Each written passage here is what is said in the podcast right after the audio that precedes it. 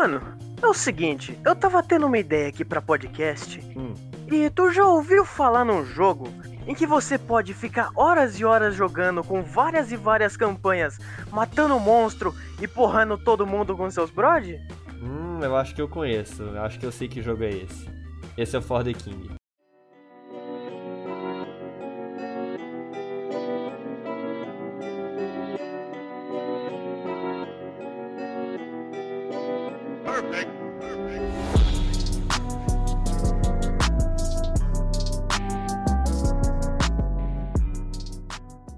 Fala aí, galera!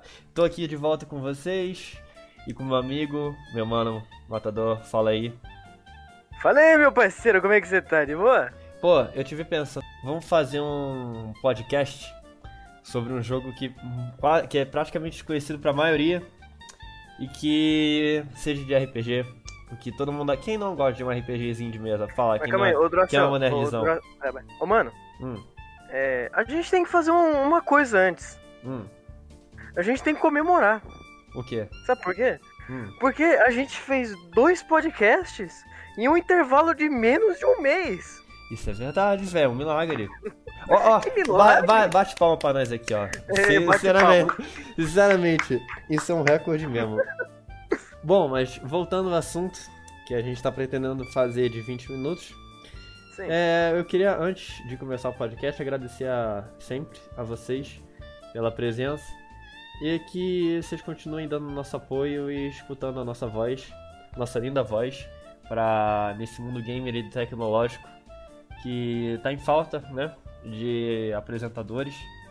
E vamos lá, vamos seguir. É isso aí. Bom, ah, queria começar apresentando a vocês, parando de ser seco, que o, um, um jogo é indie, indie, muito indie, chamado For the King. Não é verdade, mano? É, cara, esse é o For the King, né? É um jogo de RPG de estratégia, né? De- Uhum. daqueles clássicos, conhece, Duração? RPGzinho de mesa, mais ou menos? Claro, exatamente. Bom, é, ele usa um estilo antigo de D&D. Ele, quer dizer, ele não usa esse estilo, mas ele é, digamos que inspirado no estilo D&D, se eu não me engano, 2, não é? Não, acho que é, o- é o 2 ou o 3, alguma coisa assim. 2 ou 3, alguma coisa assim, sei lá. É, ele é um jogo de RPG de estratégia que combina elementos de jogos de tabuleiro e estilos rogue, que é quando você perde um personagem, você perde ele pra quase todo sempre. É. Ele tá morto pra sempre. Em uma aventura desafiadora e abrangente. É, o jogo ele tem modos tanto individuais quanto cooperativos, mas tanto online quanto local, mas como todos nós sabemos, jogar com co-op é sempre muito mais legal, né? Pô, nem fala, velho. Cada. Lembrando a vocês que o máximo de indivíduos num grupo desse jogo é 3. Então, tipo, dá pra tanto jogar com mesmo máquina, todo mundo na mesma máquina, ou dois numa diferente, todo mundo numa um computador diferente. Mas, tipo, é interessante, cara. Cada um experimentar a sua estratégia Sim, e combiná-las e tal. Pô, o bizarro, mano, é que esse jogo foi desenvolvido para Iron White Games. Se não me engano, esse é o nome do estúdio. Iron Oak. Então, Iron Oak, não sei como é que pronuncia isso aqui, velho, é muito estranho. Mas, tipo, é um estúdio muito indie. Acho que o Sim. único, acho que o único jogo deles, né, foi, foi esse. Sim, sim. Ele é considerado um RPG eletrônico, obviamente. E ele tem para todas as plataformas de PC existentes, desde, desde o sistema da Apple, o macOS, o Linux, o Windows. E também tem uma versão dele para o Nintendo Switch, que é o, é o console mais, é ma- o mais básico dessa geração. Eu acho que ele tem pro, pros consoles de nova geração, né? Play, PS4, Não, nova. ai- ainda, de- não, ainda não tem. Não, Não, ainda não, tem pra PS4 e Xbox One? Não, não apresentado não tem Nossa. não. Estranho. Infelizmente não tem. Então, É. vai saber o porquê. Bom, aí, aí vocês se perguntam. Pô, mas o que vocês estão apresentando num jogo desse?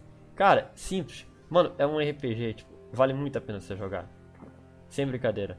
É, tipo, ele não é caro, tá? E, tipo, como é que o jogo funciona? Mano, é como você imagina um RPG de mesa. Você tem armas, você começa o jogo, você, tipo, você escolhe uma classe, ela já tem armas definidas base. Mas, tipo, você tem várias classes, você tem várias armas, e, tipo, é, você, para quem não entende muito o sistema do RPG, tipo, você tem mago, você tem armadilheira, você tem o herbalista. É, é, você tem o herbalista, você tem o lenhador, o bárbaro. Você tem. O bardo. Tipo, se não me engano, acho que são oito, não são? Ou nove classes diferentes? Hum, acho que sim, acho que Alguma sim. Sem contar assim. com as classes. São três classes iniciais e, se eu não me engano, são mais oito ou nove classes especiais. Sim, que você libera conforme você vai jogando o jogo. Sim, sim. Você. E isso é uma mecânica muito legal do jogo, que são os livros de história. Uhum. Que enquanto você joga é, todas as campanhas, você vai ganhando livros de história que você gasta na, na loja da história para comprar tanto itens cosméticos quanto itens que vão te ajudar. E É. sabe qual que é o melhor desse jogo, Dracel, dos livros de história? Hum. É que não existe microtransação no jogo, meu caro amigo. É, véi, quem diria um jogo sem microtransação, véi? Não quer roubar o seu Sim, dinheiro, é só, é, só um pequeno, é só um pequeno pagamento no início e acabou, cara. Sim, Pode jogar online com teus amigos e aí, véi. É só pagar uma vez e o jogo é seu pra sempre pra você fazer tudo o que você quiser nele. Bom, aí a gente pode pensar também como é que funciona a mecânica de combate do jogo. Sim. Tipo, O apresenta... jogo ele tem pode falar primeiro. Não, fala você. É, tá. É, o jogo ele tem uma mecânica de. que é o foco. Você sabe o que é o foco, Dracel? Sei, claro que eu sei, eu A joguei. mecânica de, de combate do jogo, antes de você explicar o foco, a mecânica de combate do jogo, é, ela se. Baseia em se porcentagem. Is- Ela se baseia em porcentagem. É, ela se baseia em vários dados na sua tela e é, é, a porten... a- Buguei. Buguei, Boa. buguei, E a buguei. porcentagem? E a porcentagem que você tem é a porcentagem de cada dado ser preenchido. Quanto mais dados preenchidos, mais chance você tem de acertar. Exatamente. Se você acertar um 5, é, é um dado perfeito, é quase impossível do oponente se esquivar. Se você acertar, por exemplo, é, se você não acertar nenhum dado, é, muitas das armas elas são quebráveis. E se você errar todos os dados, a arma quebra. Especificando mais ou menos como é que funciona pra vocês, a, de- a classe ela tem várias armas e a arma tem lados de dado, como se fosse assim. Tem armas que precisa que só tem 3, 4 ou 5, Tem mas, isso não, que quer, mas isso um. não quer dizer o dano. Isso quer dizer pra dar todo o dano. Eles Isso é a dividem mais dificuldade de acertar é, a arma. Isso é de- a dificuldade de acertar com a de arma. acertar com ela. Sim, você se baseia, por exemplo, tem uma arma em que você vai atacar e a probabilidade por, é, por dado é 90%. Se você tem 3 slots, que é o que uma arma geralmente tem, 3 ou 4, você tem 90% de chance em cada uma dos slots para você acertar. Então, tipo, eu posso às vezes acertar a primeira, errar a segunda, mas acertar a terceira, a quarta e do quase o dano completo. É mais ou menos assim que E quanto funciona. mais dados você acerta, também mais dano dá, né? Sim. E você tem armas de corpo a corpo, armas de magia, armas de longo alcance, como por exemplo o caçador. E você tem um foco também. O foco, ele é um, ele é mais, é um- ele é mais difícil de interpretar, por assim dizer, mas pra Ele é difícil de contextualizar. Sim, mas pra como como é que eu posso explicar de uma forma mais, como é que eu posso dizer? Fácil pra O entender. foco, o foco ele garante um desses dados que tem na sua tela. Sim, cada personagem, O- o- todo personagem, rapidão, cada todo personagem inicia com quatro focos, geralmente, quatro focos. E Sim, você quatro- pode reduzir ou aumentar essa quantidade de focos, dependendo da sua classe, ou da arma que você carrega que pode aumentar também, ou do item que você equipa. Também você pode alterar os seus equipamentos para melhorar a sua defesa e tal. E, e a partir daí o matador explica, que eu cortei ele. É, o foco ele garante um dos dados que você precisa para acertar um golpe completo. É, ou seja, é, aquele dado, aquele maldito dado que você ia acertar todos, mas erra no final, antes de fazer a sua jogada, você pode usar um foco para tentar garantir aquele dado. E o foco ele garante um dado, um dos dados, né? Sim. É, mas você não pode, você só pode usar o foco antes de fazer o ataque. Depois de fazer o ataque já era.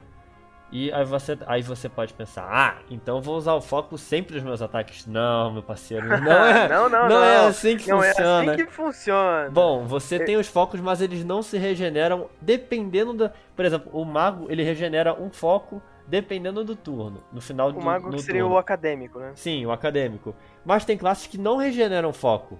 Só podem Muitas ganhar, delas, só podem ganhar foco se receberem de alguém, como por exemplo, um monge, ou se eles Ou uparem se de tiverem nível. um item específico que tem uma habilidade chamada refoco. Que Sim. esse sim, ele te dá uma chance de recuperar o seu foco é, a cada passo que você dá no mundo livre. Sim. E tenho que lembrar também que o foco ele dá- tem uma pequena diferença de vantagem, que quando você usa um foco, instantaneamente ele aumenta, ele dá uma facilitada e aumenta a probabilidade dos dados seguintes, que era para ser igual, mas ele deixa, mas ele aumenta um pouco.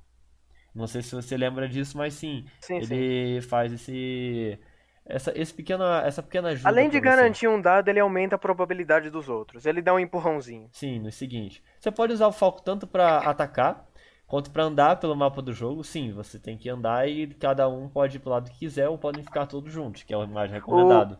O modo de, de andar do jogo é. É como se fosse um jogo de tabuleiro baseado em peões. Sim. Opa, opa, opa, pera aí só um segundo. Antes de continuar o podcast, eu queria avisar vocês que a gente tá com o Patreon e ajudaria muito se vocês pudessem colaborar é, financeiramente para continuar com o nosso desenvolvimento do podcast, do canal e, e fazer mais no futuro. É, a gente não achou nenhuma, nenhuma forma, nenhuma outra forma de monetizar o podcast e a gente tá tendo que fazer por doação mesmo. E, e ajudar bastante, qualquer valor. É, a gente aceita lá e tem um, a, tabelinha, a tabelinha das recompensas, se é que a gente pode chamar assim, Uhum. é, para cada doação. Sim. E é isso aí. Se Tá você, lá. se você não se você não conseguir contribuir financeiramente, se você puder pelo menos compartilhar, dar like ou seguir a gente no canal do Spotify, já é uma É. grande ajuda. Só, só de compartilhar já é... Se você compartilhar pra, sei lá, dois ou três amigos já vai ser uma ajuda imensa. Se cada pessoa que assistisse a gente Quanto mais, compartilhasse melhor. pra dois amigos, é, a gente já tá gigante já. Beleza, valeu galera. Fui. É, é, ah, pera aí, é, o link do Patreon tá na descrição. E tipo, é, se você parar pra pensar, é, e até isso influencia igual um sistema de RPG. Por exemplo, é, todo mundo tem uma probabilidade de andar mais. Por exemplo, o caçador, ele geralmente ele, ele pode andar mais, a chance dele andar mais, mais casas é bem maior do que a, a do lenhador, por exemplo, que geralmente anda três. O caçador pode andar até seis casas. Entendeu? É algo bem E também- diferente. Também, no mundo livre, é, existe uma mecânica chamada caos. Você lembra disso, Duração? Sim. É, em algumas campanhas, como a Pelo Rei Uhum. e na campanha dos piratas, em que tem o tsunami. Sim. É, na, na campanha, isso é um pouco. É, é um pouco estranho de explicar, mas eu vou tentar. É, a mecânica de caos é o seguinte: é, ali em cima, em cima do seu HUD, você tem uma coisa chamada linha do tempo, que onde ficam é, os turnos, é, Onde as rodadas dia, passam. noite. Sim, sim, é, é a linha do tempo do jogo. É a linha do tempo dos acontecimentos do jogo. E de vez em quando aparecem é, uma caveirinha roxa, dependendo da aventura que você tá. Que principalmente é pelo rei. Uhum. E essa caveirinha roxa, é, cada, a cada uma que se enche, o jogo fica um pouquinho mais difícil. Se, o se chegarem a três caveirinhas roxas, você começa a chover, começa a fa- dar uma chuva roxa, que todos os seus personagens tomam dano a cada turno no mundo livre. E o jogo fica muito mais desafiador. É. É, não, não é muito ideal de se deixar o caos chegar no máximo. Pior que é. Mas, tipo, é, devo lembrar você também que agora tu me lembrou, vou falar das campanhas do jogo. Pra quem acha que não, só tem, tem mais de uma campanha. O jogo, ele é vendido somente uma versão, que é a versão Complete Edition dele, que tem, que tem as quatro, tem quatro campanhas e um modo todos contra todos, que, gente, que é chamado Gold Rush.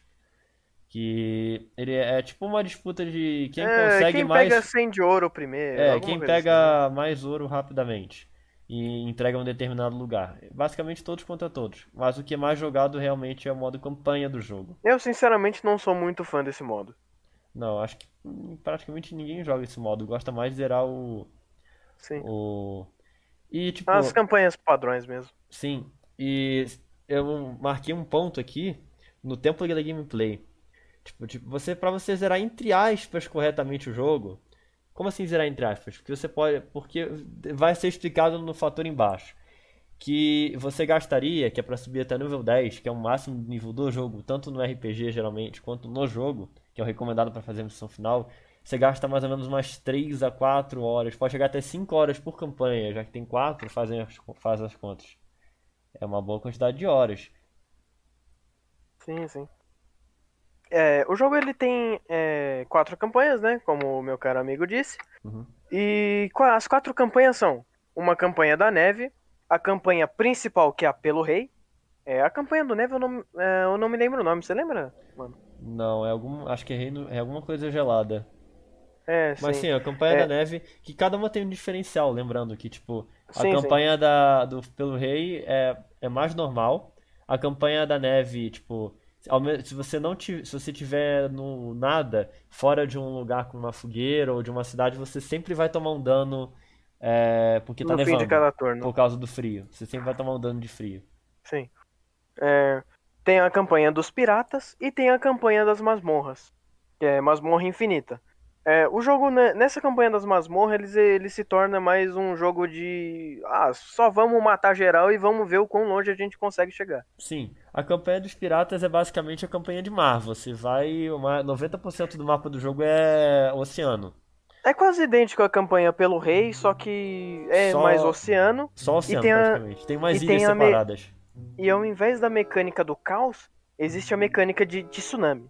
Você se lembra onde que, que eu falei que o jogo fica mais desafiador com três caveirinhas de caos? Pois é, no, na campanha dos piratas, se você deixar chegar três ícones de tsunami, Todo mundo você, morre. ó, você, ó, Ó, ó, todo mundo morre, fode, todo mundo todo morre. mundo morre. A rainha vai ficar triste com você porque você não fez nada, você é um preguiçoso. Hum.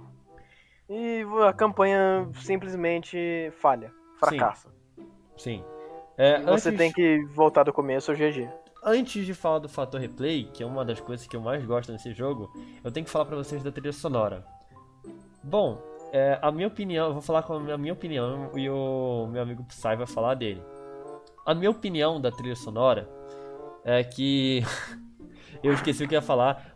Beleza, voltando aqui. É... eu esqueci o que ia falar, mas voltando. É... a- Não dá, cara. Não dá, eu perdi a linha. Parabéns. A, a trilha sonora do jogo, ela. Pra quem já, já ouviu uma trilha sonora de RPG ou de taverna, é basicamente a mesma. A maioria, a trilha sonora do jogo é muito boa, mas a maioria das, e, a, e a maioria das músicas são músicas de fundo. Realmente. Você tem a, alguns momentos que tem uma, uma música ou outra de batalha, mas geralmente são, são mais músicas de fundo quando você tá andando pelo mapa, ou no menu principal, ou lendo algum arquivo do, do jogo. É uma. Ah, as músicas elas lembram Bom. bastante The Witcher. Eu não sei pra você, Duracell. lembra, Duracell não. lembra, mas. Duracell não existe, ó. Ó, Duracell é pilha. Ó, É, tô louco, tô louco, tô louco. mas. Corta isso, Duracell, corta, corta. Deu ruim. corta que deu ruim. De boa. Bom, é, vou lembrar aqui a você que até lembra, mano. Lembra sim. Só que, Uhum. tipo, lembra ela de uma forma mais leve, tá ligado? Que The Witcher tem mais, tem mais músicas de batalha muito de, muito diferentes, muito boas. Sim, sim. Bom, você gostaria de falar o fator replay? É, bom, o fator replay do jogo é gigantesco.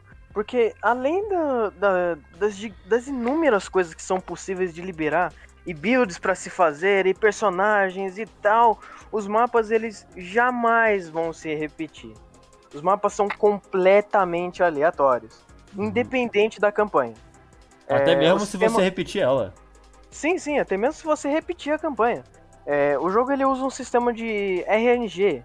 É, RNG é o fator aleatório, é, para os mais leigos, né? Uhum. Para gerar os mapas. Agora, é, agora fala o significado de RNG aí, fala, tá em inglês.